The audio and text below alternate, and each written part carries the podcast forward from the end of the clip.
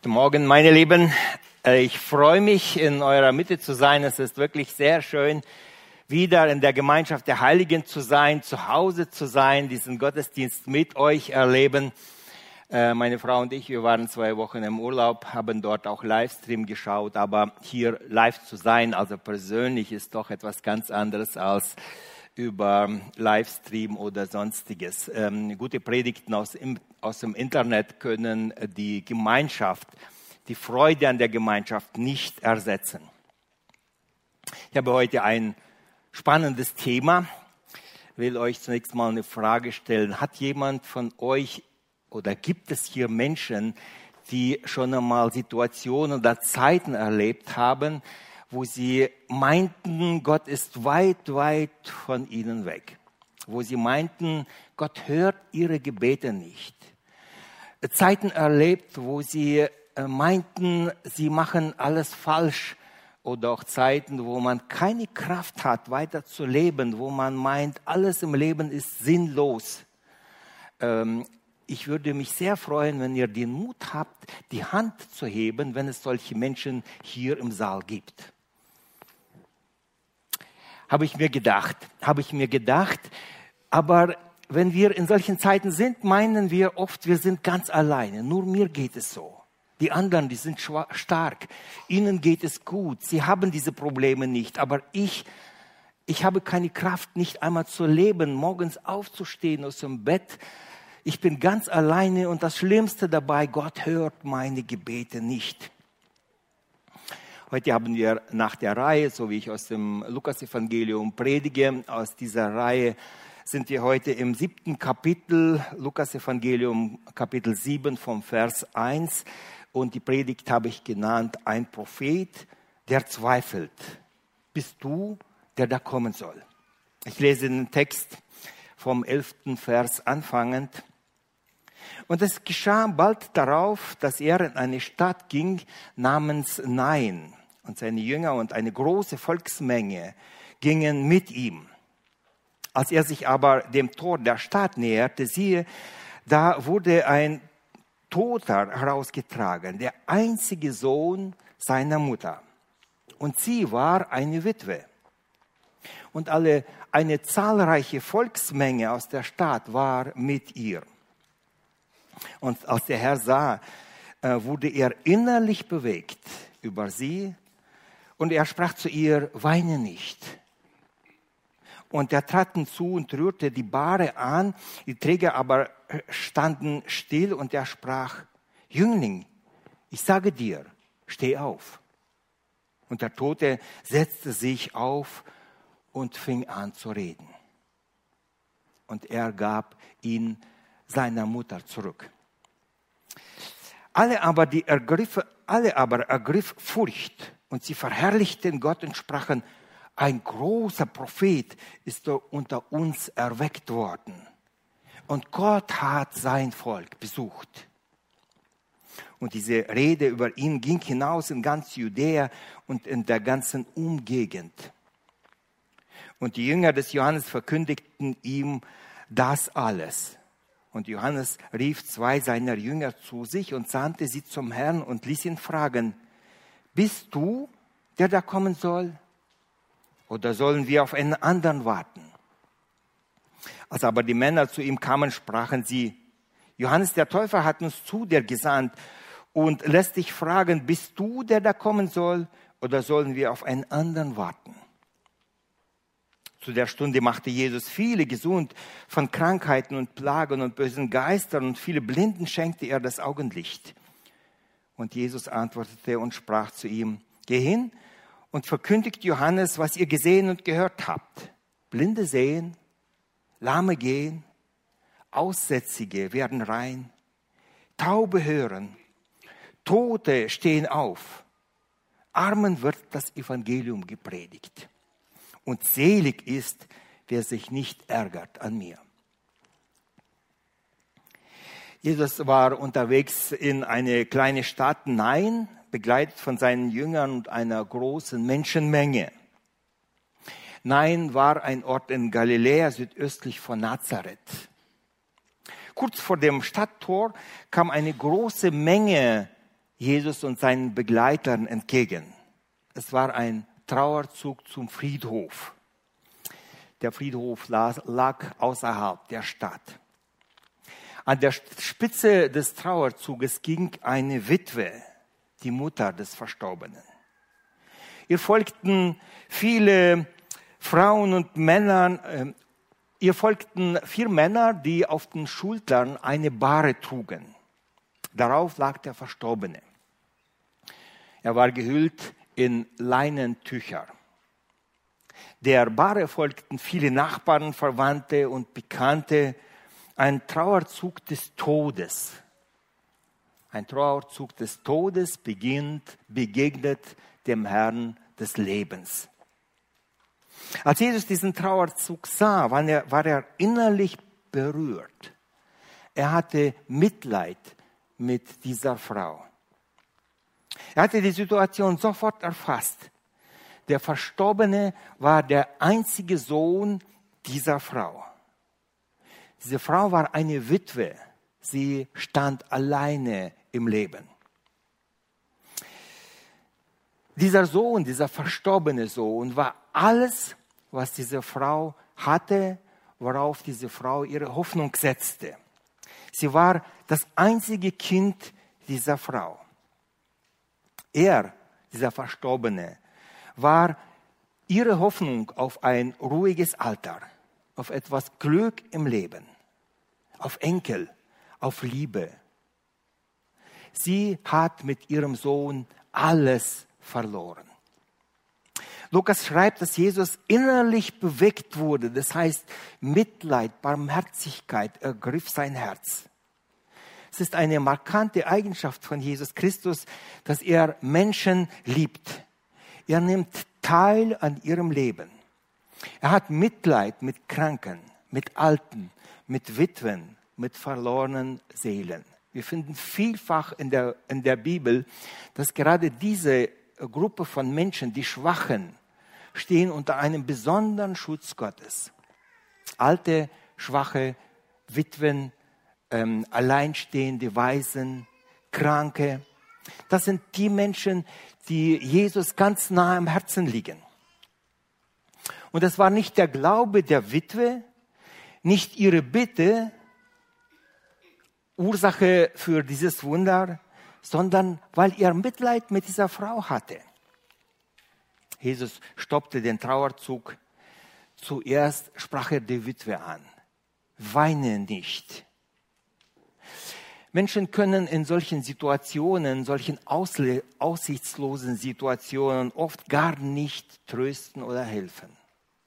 Sie sind selber durch dieses Leid nicht gegangen.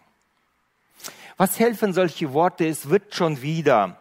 Habe Mut, irgendwann einmal ist doch diese Zeit vorüber. Was helfen diese Worte Menschen, die in so einem Zustand sind? Es sind in der Regel leere Worte, die vielleicht mehr Schaden anrichten als helfen. Jesus dagegen hat einen echten Trost. Aber der Trost war nicht das Einzige, was Jesus hatte. Er war der Einzige, der auch dem Tod befehlen konnte. Er sprach den Toten so, als ob der Tote ein, ihn hört, als ob der Tote ein Lebendiger ist. Jüngling, ich sage dir, steh auf. Und der Verstorbene richtete sich auf. Er setzte sich auf die Bahre und Jesus Christus übergab ihn seiner Mutter. Jesus verweckte Menschen, die sicher keine Scheintoten waren. Beim verstorbenen Lazarus lesen wir, dass er dass an ihm schon der Verwesungsprozess da war. In einer einfachen Menschensprache gesagt, würde man sagen, er stinkt. Er verwest schon, da ist kein Leben mehr zu holen, da ist keine Hoffnung mehr über die Bedeutung der Totenauferweckungen, über die Macht des Todes und über den, der den Tod besiegt hat. Darüber will ich später in einer anderen ähm, Predigt sprechen. Die Bibel berichtet uns von drei Totenauferweckungen von ähm, einer zwölfjährigen ähm, äh, jungen Frau, von einer Tochter. Ähm, als weiteres von diesem Fall, den wir jetzt gelesen haben, und vom Lazarus.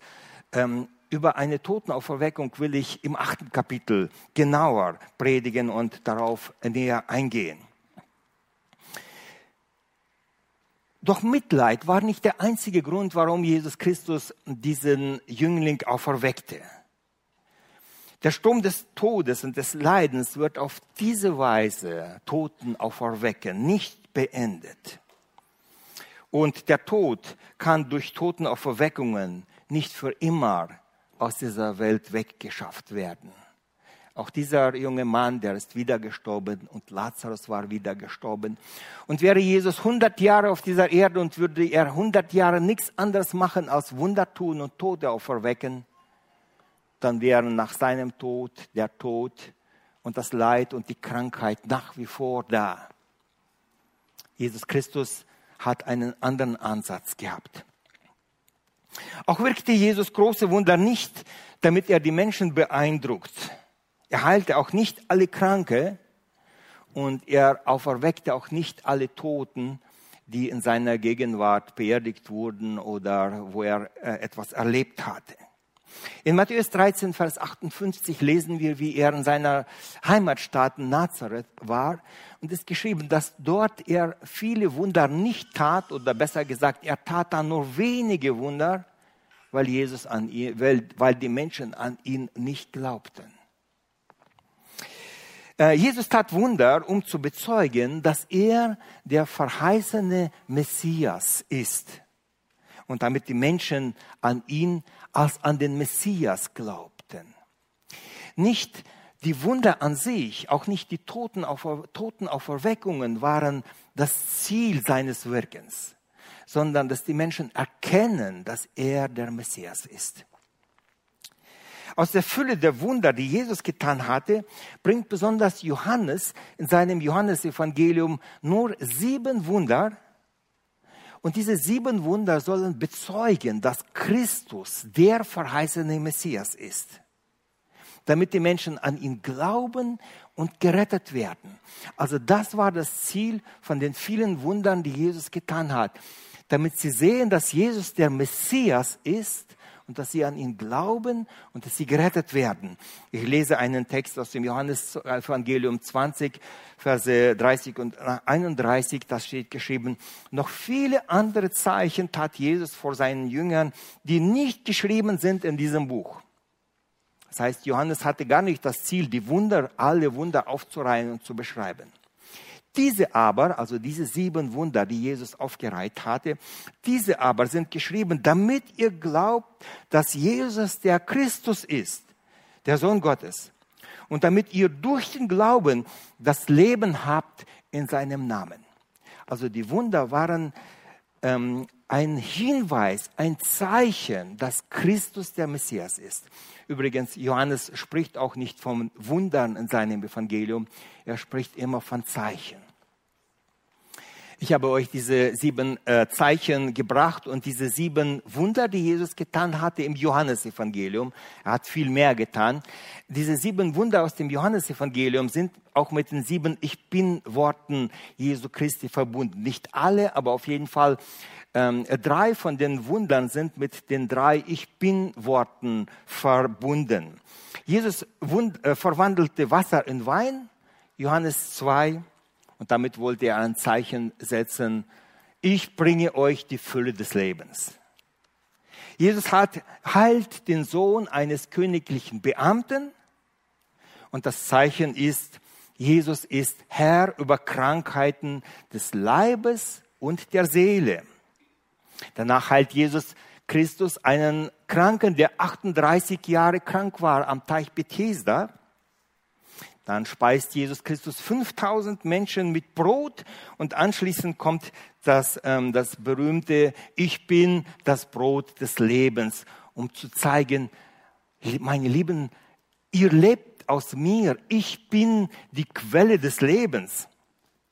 Weiter, Jesus geht auf dem Wasser und stillt den Sturm, um seinen Jüngern zu zeigen, Und dann staunen die Jünger, wer ist dieser, der dem Wind und den Wellen befehlen kann? Und damit will er zeigen, er ist der Herr über die Natur, über die Schöpfung ist er Herr.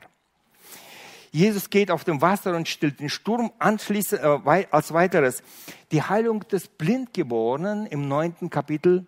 Aber vorher im achten Kapitel hat er zuerst gesagt, ich bin das Licht des Lebens. Ich bin das Licht des Lebens und anschließend heilt er ähm, einen Menschen, der blind war. Die Auferweckung des Lazarus. Und dann sagt Jesus Christus, ich bin die Auferstehung und das Leben. Und dann kommen noch die weiteren äh, vier äh, Ich bin Worte Jesus Christus. Ähm, ich bin die Tür zum ewigen Leben, ich bin der gute Hirte, ich bin der Weg, die Wahrheit und das Leben. Und dann sagt er, ich bin der Weinstock und ihr seid die Reben.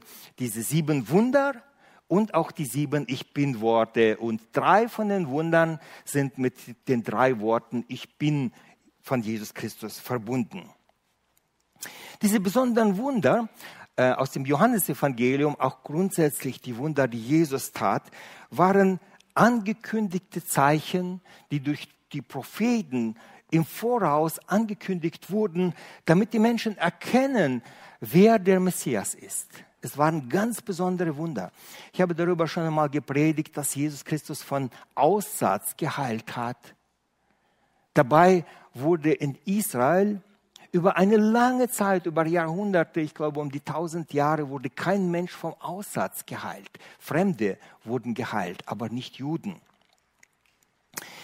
Ähm, Lukas beschreibt, dass als die Menschen diese Totenauferweckung gesehen hatten, dann waren sie von einer Gottesfurcht ergriffen. Eine heilige Gottesfurcht kam in die Herzen der Menschen. Und übrigens, das ist immer so. Wenn die Menschen die Nähe Gottes erleben, wir haben etliche Beispiele aus, von den Propheten, die in der Gegenwart Gottes waren. Die hatten den Eindruck, sie haben keine Kraft, sie können nicht bestehen. Sie hatten sogar den Eindruck und das Gefühl, sie werden jetzt sterben. Eine Gottesfurcht ergriff die Menschen. Die Zuschauer erkannten, ein großer Prophet, der Messias, den uns Mose angekündigt hatten und auch viele andere Propheten, der ist unter uns. Und sie haben gesagt, Gott hat uns besucht. Diese, Gottes, diese Totenauferweckung hatte eine Gottesfurcht in den Menschen erweckt. Johannes der Täufer war in dieser Zeit im Gefängnis. Ähm, der Vierfürst Viertelfürst Herodes hat ihn verhaften lassen, weil Johannes ihn sehr verärgert hatte. Er kam zu ihm und hat ihm öffentlich angekündigt oder gesagt, dass es nicht recht ist, dass es falsch ist, dass er die Ehefrau seines Bruders Philippus geheiratet hatte. Ich meine, Johannes ist ein sehr mutiger, ein sehr äh, tapferer Mann gewesen. Nicht viele von uns würden heute öffentlich auftreten, zu einem Regierenden gehen und sagen, das, was du machst, das ist Sünde. Das möchte Gott nicht haben. Und so kam Johannes ins Gefängnis und nun besuchten ihn seine Jünger, die Jünger des Johannes im Gefängnis und erzählten ihm, wie dort in der Freiheit Jesus viele Wunder tut und es ist geschrieben, dass als er von diesen großen Wundern, und das ist anschließend an die Auferweckung des Todes, des Toten, als die Jünger des Johannes ihm von diesen großen Wundern erzählen, die Jesus in der Freiheit wirkt, dann geschieht etwas Seltsames. Johannes schickt zwei seiner Jünger zu Jesus mit der Frage, mit einer seltsamen Frage. Jesus, bist du, der da kommen soll? Oder sollen wir auf einen anderen warten? Unter den Bibelauslegern herrscht Uneinigkeit. Warum hat Johannes diese Frage gestellt? Die einen schreiben, es ist eine schwierige, eine dunkle Frage. Die anderen fragen, das hat der, die anderen schreiben, wahrscheinlich hat er das wegen seinen Jüngern gemacht, damit ihr Glaube gestärkt wird. Aber hier aus dem Text sehe ich einen anderen Grund. Johannes zweifelte selber. nicht seine Jünger, sondern selber zweifelte er an sich. Habe ich das richtig verstanden? Ist Jesus wirklich der Messias? Johannes, was ist mit dir los? Woher kommt dieser Zweifel an Jesus? Warst es nicht du selber, der das Volk auf das baldige Kommen des Messias vorbereitet hat? Hast nicht du selber gepredigt, tut Buße, denn das Himmelreich Gottes steht vor der Tür? Johannes, hast du nicht von Gott eine Offenbarung bekommen, dass er dir den Messias zeigen wird? Kannst du dich erinnern, als du Jesus getauft hast, wie eine Taube sichtbar vom Himmel kam und auf ihm ruhte, auf Jesus? Und um dies festzumachen, hast du nicht mit deinen Ohren laut gehört, eine Stimme vom Himmel, die wie ein Donner erschien, eine Stimme vom Himmel, dies ist mein geliebter Sohn, an dem habe ich wohlgefallen. Hast du das nicht gehört?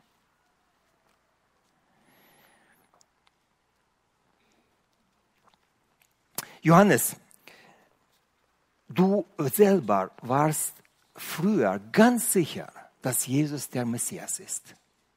Früher hast du deine Jünger auf Jesus hingewiesen und hast gesagt, das ist das Lamm Gottes, welches der Welt Sünde trägt.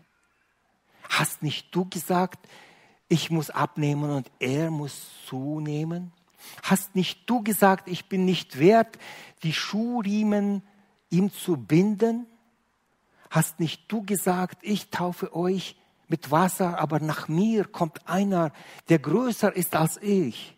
Er wird euch mit dem Heiligen Geist und mit Feuer taufen. Johannes, was ist mit dir los? Wie kommen solche Zweifel in dein Herz? Du hattest ja selber deine Jünger an Jesus abgegeben damit sie bei ihm besser aufgehoben werden als bei dir. Und hier kommen wir zu einem Geheimnis des Lebens. Meine Lieben, es gibt Tage, wo Gott uns ganz, ganz nahe ist. Wir haben Gott erlebt, er ist greifbar mit den Händen da. Da denke ich an ein Ereignis aus der Bibel, wo Jesus mit seinen Jüngern auf dem Berg der Verklärung ist und sie erleben die Gegenwart Gottes, sie erleben, wie Jesus sich verändert vor ihren Augen und er nimmt die Herrlichkeit, die Gestalt an, die er im Himmel hatte. Seine Kleider, seine Gestalt beginnt an zu leuchten.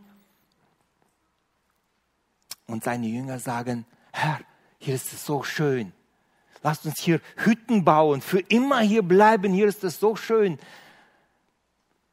Sie erleben die Gegenwart Gottes auf dem Berg der Verklärung. Es vergeht eine gewisse Zeit und der Petrus sagt, den Jesus, den kenne ich nicht. Ich weiß nicht, wovon ihr redet. Es kommt eine Zeit, wo alle seine Jünger ihn verlassen und weglaufen. Wie kommt es? Es gibt Tage, wo Gott uns ganz, ganz nahe ist und es gibt Tage, wo wir wie durch ein finsteres Tal gehen. Und Gott scheint weit, weit weg zu sein. Und es scheint, dass Gott unsere Gebete nicht mehr hört.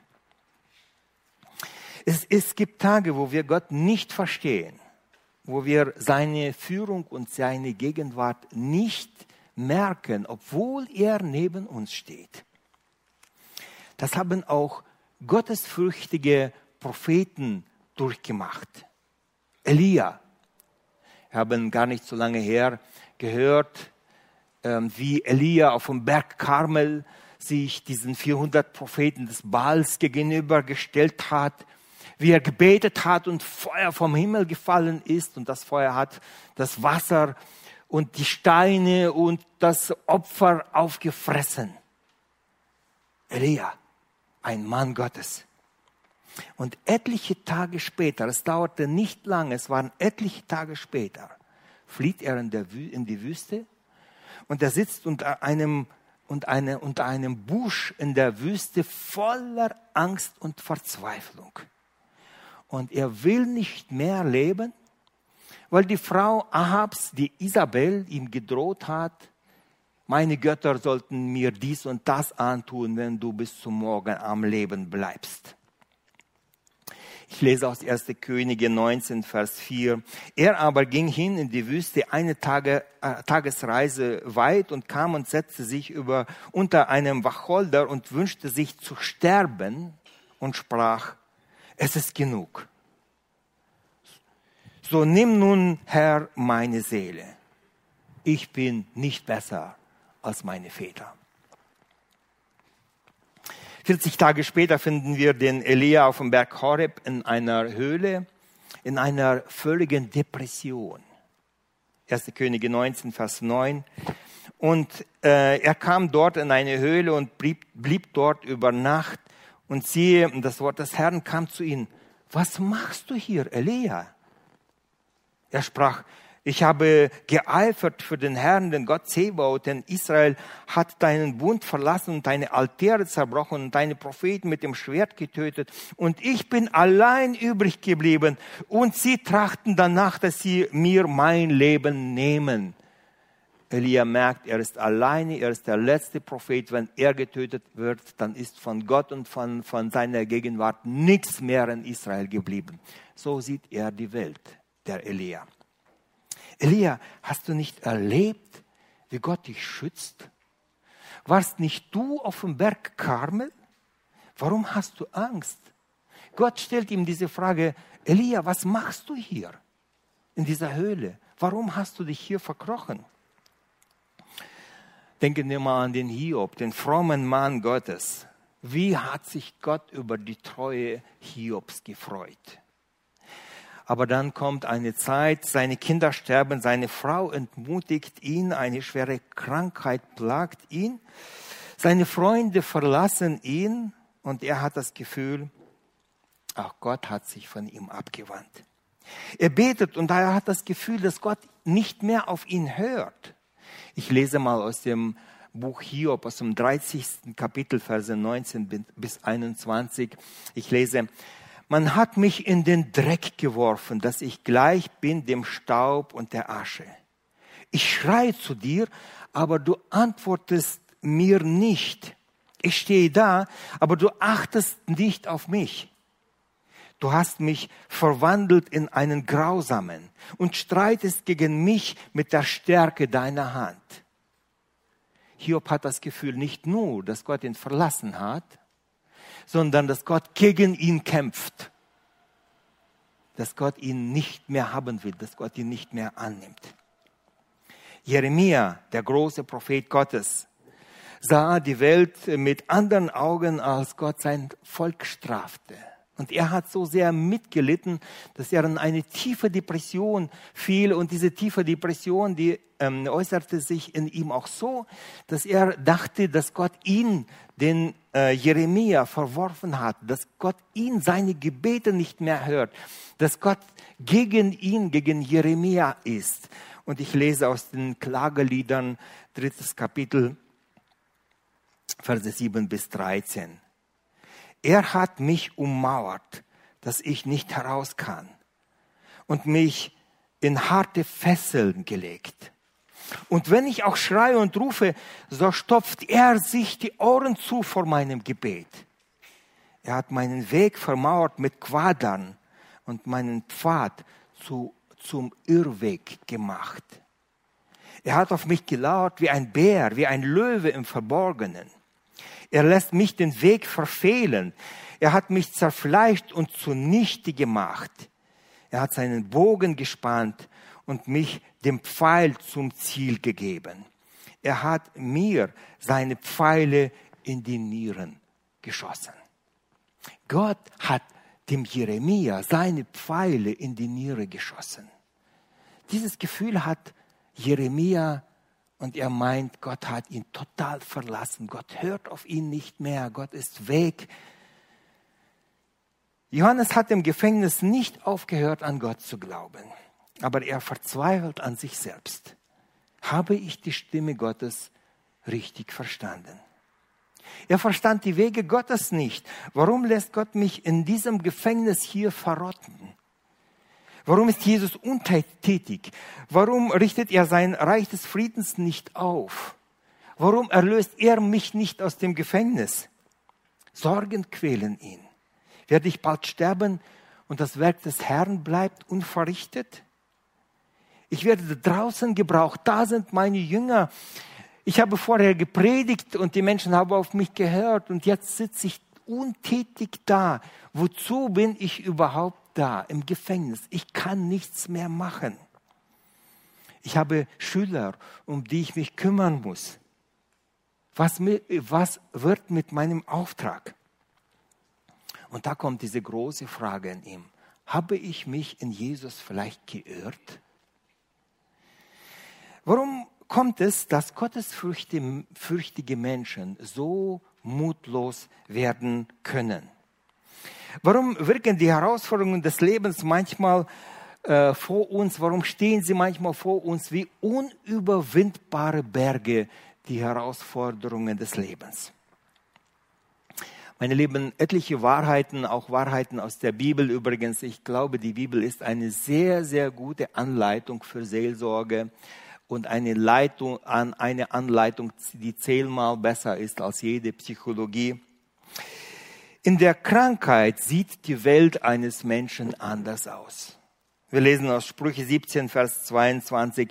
Ein fröhliches Herz tut dem Leibe wohl. Das heißt, wer ein fröhliches Gemüt hat, ein starkes Gemüt, wer, wer ähm, ja, gut drauf ist, für den sind die Probleme des Lebens keine großen Probleme. Und übrigens, das wirkt sich auf seinen Körper aus. Und das haben die Ärzte schon längst gemerkt, was in der Bibel geschrieben ist ähm, die Gesundheit der Seele oder ein gesunder Zustand der Seele, der wirkt sich positiv auf den Körper aus. Wer ständig vor etwas Angst hat, vor Krebs oder von, vor irgendwelcher Gefahr, der wird das erleben, weil wisst ihr, der zieht diese Probleme an sich, weil er ständig ängstlich ist und er hat nur noch Angst, das und das könnte passieren. Und er versucht sich nach allen Seiten abzusichern. Ich lese weiter diesen Vers. Aber ein betrübtes Gemüt lässt das Gebein verdorren. Wenn unser Gemüt angeschlagen ist, dann wirkt das sich auf den ganzen Körper aus. Schlaflosigkeit, Angst, Mutlosigkeit, Depressionen, Hilflosigkeit, die einfachen Probleme des Lebens, die wir vorher mit links erledigt haben, Wäsche waschen, kochen, sonstiges. Die stehen vor uns wie große, unüberwindbare Berge. Lebens, Lebensumstände, Angst. Meine lieben, Angst kann die Sicht auf die ganze Welt verändern. Ihr glaubt nicht, wie viel Sünde durch Angst gewirkt wurden. Menschen haben Angst vor Konsequenzen, vor Gericht. Sie haben Angst, ins Gefängnis kommen und sonstiges. Und sie, bereit, sie sind bereit, Dinge zu tun, die sie vorher nie getan hätten. Zweifel, Müdigkeit. Wenn ein Mensch körperlich übermüdet ist, das ist eine gute, äh, gute, ein guter Ratschlag, eine Anweisung auch an Menschen, die viel geistlich arbeiten. Wer übermüdet ist an seinem Körper, der kommt an seine Grenzen, der macht sich selbst kaputt. Man müsste auf seinen Körper achten, man müsste Zeiten der Ruhe einlegen, damit man, damit man die Welt mit den Augen Gottes sehen kann. Not, Angst, Zweifel, Müdigkeit haben einen starken Einfluss auf unsere Wahrnehmung und auf unsere Gefühle. Eine kranke Seele verursacht Depressionen und sie nehmen uns jede Kraft und auch den Willen zum Leben. Wir haben von Elia gelebt, ich will gelesen, ich will nicht mehr leben. Herr, lass mich sterben. Ich kann nicht mehr. Lass mich sterben. Ein Gesunder kann diesen Zustand nicht verstehen. Mein Leben, nicht alle haben hier die Hand gehoben, aber ich bin doch froh, dass viele sich mutig bekannt haben, ja, ich habe solche Zeiten erlebt. Aber die, welche es nicht erlebt haben, die können die Kranken oft gar nicht verstehen. Deshalb ist es gut, dass wir Kranke besuchen, dass wir mit Kranken sprechen. Menschen von Angst und Depressionen geplagt denken und fühlen anders. Ich will das so vergleichen, wie man im Spätherbst aus dem Fenster rausschaut und man sieht diese gelben Blätter und die schöne Natur, vielleicht noch ein paar letzten roten Äpfel, die auf dem Baum hängen, die Sonne, die so hell scheint und man denkt, wow, draußen ist das so schön. Aber wenn man rausgeht, nur hinters Glas, dann merkt man, da ist ein kalter, rauer Wind. Das sind die letzten Sonnenstrahlen vom Herbst. Das Gefühl draußen ist ganz anders als das Gefühl drinnen. Kennt ihr das? So ungefähr ist es auch die Wahrnehmung der Welt, wenn man keine Probleme hat, wenn man geschützt ist, wenn alles gut im Leben ist und wenn die Probleme des Lebens kommen. Johannes konnte nicht erkennen, dass hinter den Ereignissen, die jetzt da draußen passieren bei Jesus, dass da der große Plan Gottes in Erfüllung geht. Habt ihr es auch nicht so erlebt? Gott wirkt, aber ihr erkennt seine Führung nicht. Später, vielleicht zwei, drei Jahre später oder eine Woche später, erkennt ihr, oh, Gott stand hier neben mir, er hat mir ja geholfen, er hat mich durchgetragen. Aber in dieser Zeit merkt ihr es gar nicht. Ihr seid alleine und verlassen. Äh, die Gefühle und die Gedanken des Johannes sind durcheinander. Aber Johannes macht in dieser Situation das einzig Richtige. Er sucht nicht die Antwort bei den Schriftgelehrten, bei den Klugen, bei den Psychologen jener Zeit. Er schickt seine Jünger zu Jesus und lässt Jesus fragen, bist du, der da kommen soll? Oder sollen wir auf einen anderen warten? In diesem ganzen Zweifel, den er hat, wendet sich Jesus doch an die richtige Stelle.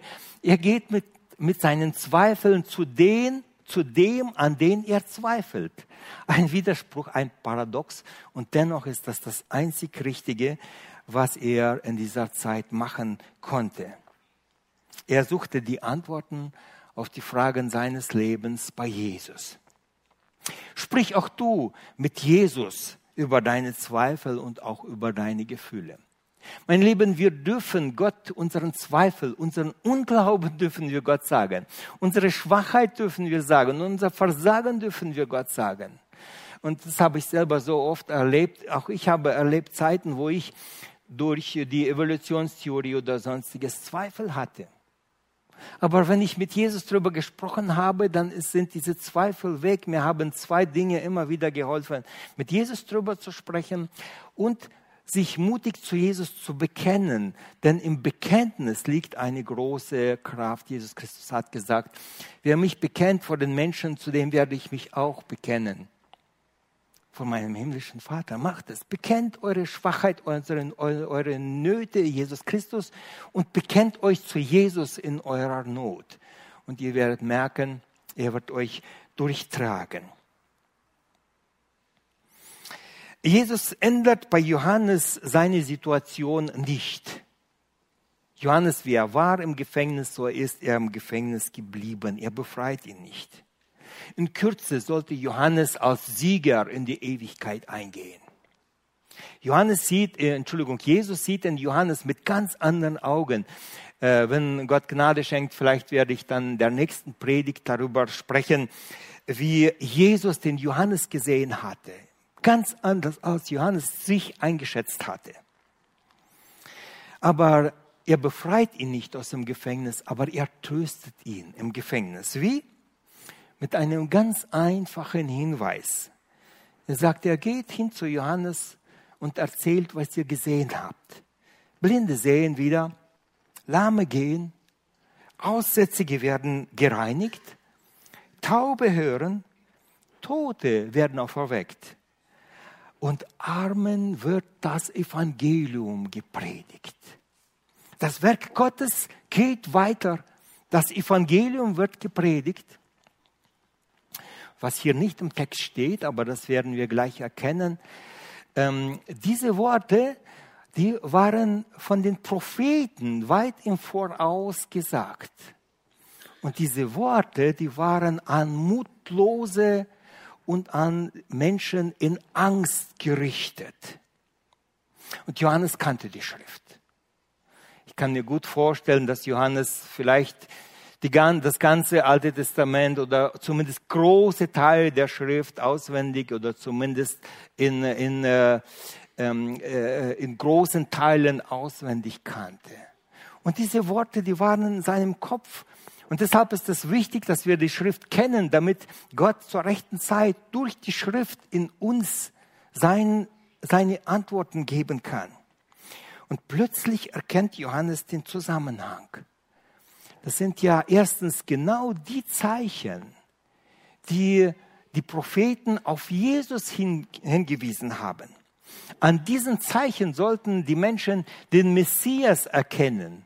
Und schon war die erste Frage beantwortet, ob Jesus der Messias ist oder nicht. Er erinnert sich an den Text und erkennt, dass diese Worte zweitens ein Trost an ihn sind. Und jetzt lasst uns mal diese Worte, aber nicht nur das, was Jesus gesagt hatte, sondern auch ein paar Verse vorher lesen, was der Prophet Jesaja zu dieser Situation gesagt hatte. Jesaja 35 vom ersten Vers. Jesaja schreibt, die Wüste und Einöde wird frohlocken und die Steppe wird jubeln und wird blühen wie die Lilien. Sie werden blühen und jubeln in aller Lust und Freude. Die Herrlichkeit des Libanon ist, ist ihr gegeben, die Pracht vom Karmel und Sharon. Sie sehen die Herrlichkeit des Herrn und die Pracht unseres Gottes. Die Wüste sieht die Pracht unseres Gottes. Starke, äh, stärket die müden Hände und macht fest die wankenden Knien. An wen ist dieses Wort gerichtet? An die Müden, an die Verzweifelten. Dies Wort ist für Johannes. Dies Wort ist für Johannes. Stärket die müden Hände und macht fest die wankenden Knien. Saget den verzagten Herzen, seid getrost, fürchtet euch nicht. Welche herrliche Worte.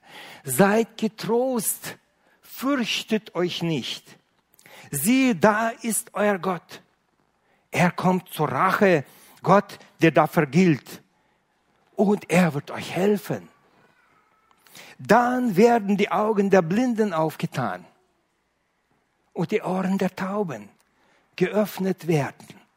Und hier klingelt's bei Johannes.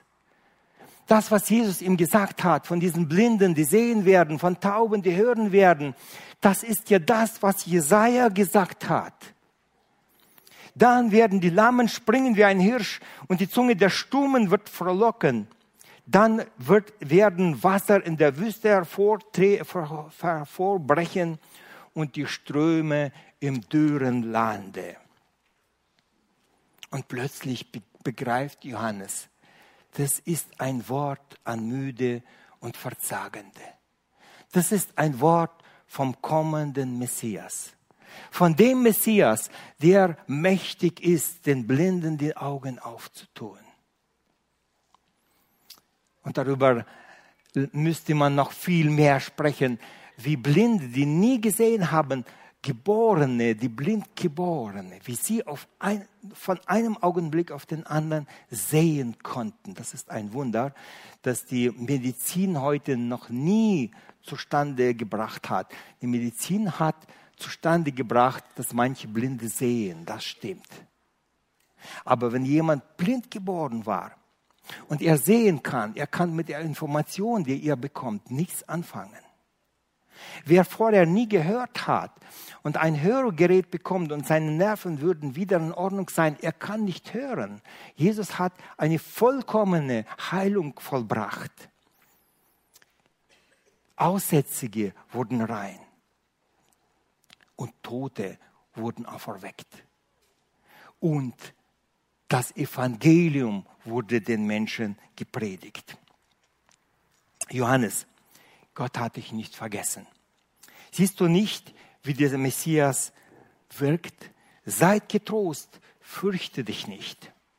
Du kannst nicht mehr, aber jetzt wirkt Messias an deiner Stelle. Er ist an deine Stelle getreten. Siehst du nicht, wie Gott die Geschichte weiter durch Jesus schreibt? auch wenn du nicht mehr mitwirken kannst.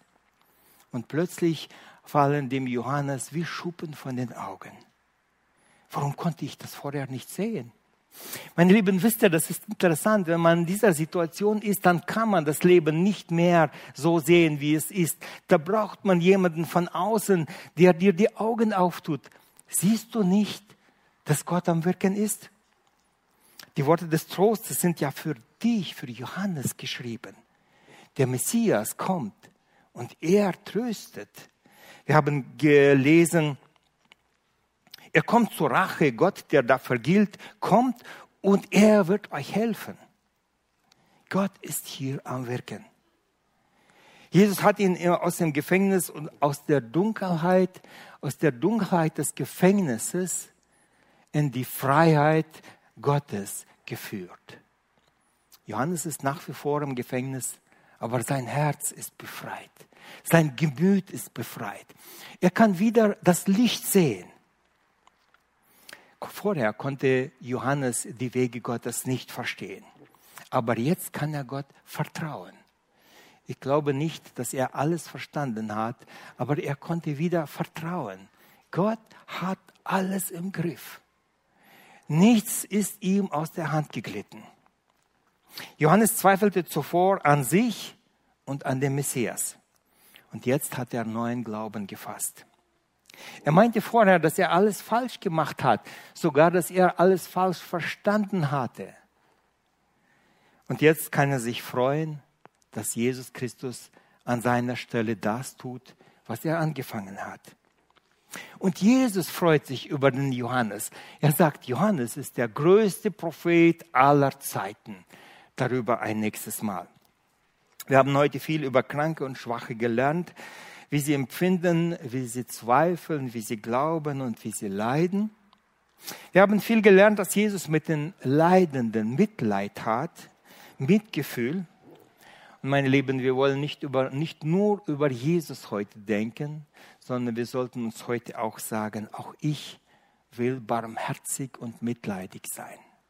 Ich will andere Menschen, die in anderen Situationen sind, nicht verurteilen, ich will für sie beten und für sie ein Herz haben. Wir haben heute gelernt, dass die Starken schwach werden können. Deine Stärke liegt nie in dir, sondern in dem starken Gott. Und darum, weil deine Stärke nicht in dir ist, sondern in deinem starken Gott, habe Mut, sei getröstet, habe keine Angst. Sei nicht hochmütig und stolz auf dich verurteile nie Menschen, die in ihrer Schwachheit etwas getan haben, was du in deiner Stärke nicht tun würdest. Meine Lieben, urteilt nicht über die, welche andere Menschen in Not und Angst verraten haben, welche gelogen haben, welche falsch gehandelt haben. Du bist nicht an ihrer Stelle gewesen. Es ist nicht eine Entschuldigung, aber einfach hütet euch davor, hochmütig zu sein und zu sagen, ich hätte sowas nie gemacht. Seid barmherzig. Wir haben heute gelernt, dass auch wir trösten und ermutigen sollten. Und ich wünsche euch, dass ihr jetzt, aber auch beim Nachhausegehen oder auch beim Mittagessen drüber nachdenkt, wen möchte ich bald anrufen? Wen möchte ich ermutigen? Wen möchte ich fragen, du, wie geht es dir? Habe schon lange mit dir nicht gesprochen. Wie geht es dir? Wie, du, du hast eine Last. Wie geht es dir mit deiner Last? Mut zu sprechen, besuchen, vielleicht mit jemandem beten. Man kann es auch am Telefon machen. Meine Lieben, wie oft reden wir mit jemandem, haben eine Not, eine Last gehört und bleiben dabei stehen. Wir sagen nicht, komm, wir beten gemeinsam am Telefon. Man muss nicht alle besuchen, aber man kann ja anrufen, fragen. Man kann mit, mitfühlend sein. Wir haben heute gelernt, dass unsere Gefühle uns täuschen können. Vertraut nicht immer euren Gefühlen. Wenn die Gefühle und das Wort sich widersprechen, dann vertraut dem Wort und nicht den Gefühlen. Versteht ihr, was ich meine? Gefühle können uns täuschen. Vertraut in Zeiten der Not, in Zeiten der Versuchung, in Zeiten der Bedrängnis dem Wort und nicht den Gefühlen. Wir haben gelernt, dass unsere Gefühle uns täuschen können, aber Gott hält uns unabhängig von unseren Gefühlen in seiner Hand. Gott kennt unser Herz und darum sollte unser Vertrauen immer stets auf Gott sein und nicht auf das, was wir können, was wir fühlen und was wir sind. Bringe deine Not zu Jesus. Wir haben gelernt, dass Johannes in seiner Not Hilfe bei Jesus gesucht hat. Gott hat, Gott kennt unser Herz viel besser, als wir es kennen. Gott gibt Kraft und er weist den Weg. Bringe auch du deine Not und auch deinen Unglauben, deine Schwachheit zu Jesus. Bei ihm, bei Jesus, werden die, Schwa die Schwachen stark. Hm, David sagt in einem Psalm, mit meinem Gott kann ich über die Mauer springen. Ist doch schön, oder? Mit Gott kann ich über die Mauer springen. Er kann Versager, er kann Mutlose trösten und er kann die Müden mit neuer Kraft ausstatten. Und die Treuen erwartet ein großer Lohn. Gott segne uns im Nachdenken über diese Predigt. Ich lade euch ein, wer beten möchte, der kann jetzt aufstehen beim Gebet in einem lauten oder auch stillen, in einem kurzen Gebet vor Gott treten und ihn einfach anbeten für das, was er getan hat. Lasst uns miteinander beten.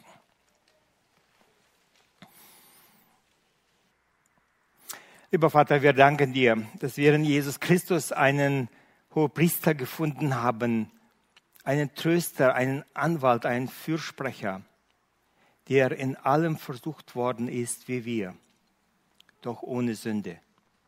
Ich danke dir dafür von ganzem Herzen, dass du uns kennst, unsere Situationen. Ich danke dir, dass wir teilweise auch Angst, Not, Verzweiflung erlebt haben, in Situationen waren, wo wir dich, deine Wege nicht verstanden haben. Ich bitte dich heute, dass du die Müden und die Traurigen in unserer Mitte tröstest, dass du wieder aufbaust und neue Kraft gibst. Ich bitte dich, dass du uns demütig, demütig vor dir machst, dass keiner von uns auf sich selbst etwas einbildet, dass wir etwas können oder sind, sondern dass wir alle Hoffnung auf dich setzen, jede Hilfe von dir erwarten und alle Ehre dir bringen. Gepriesen seist du von nun an bis in die Ewigkeit. Amen.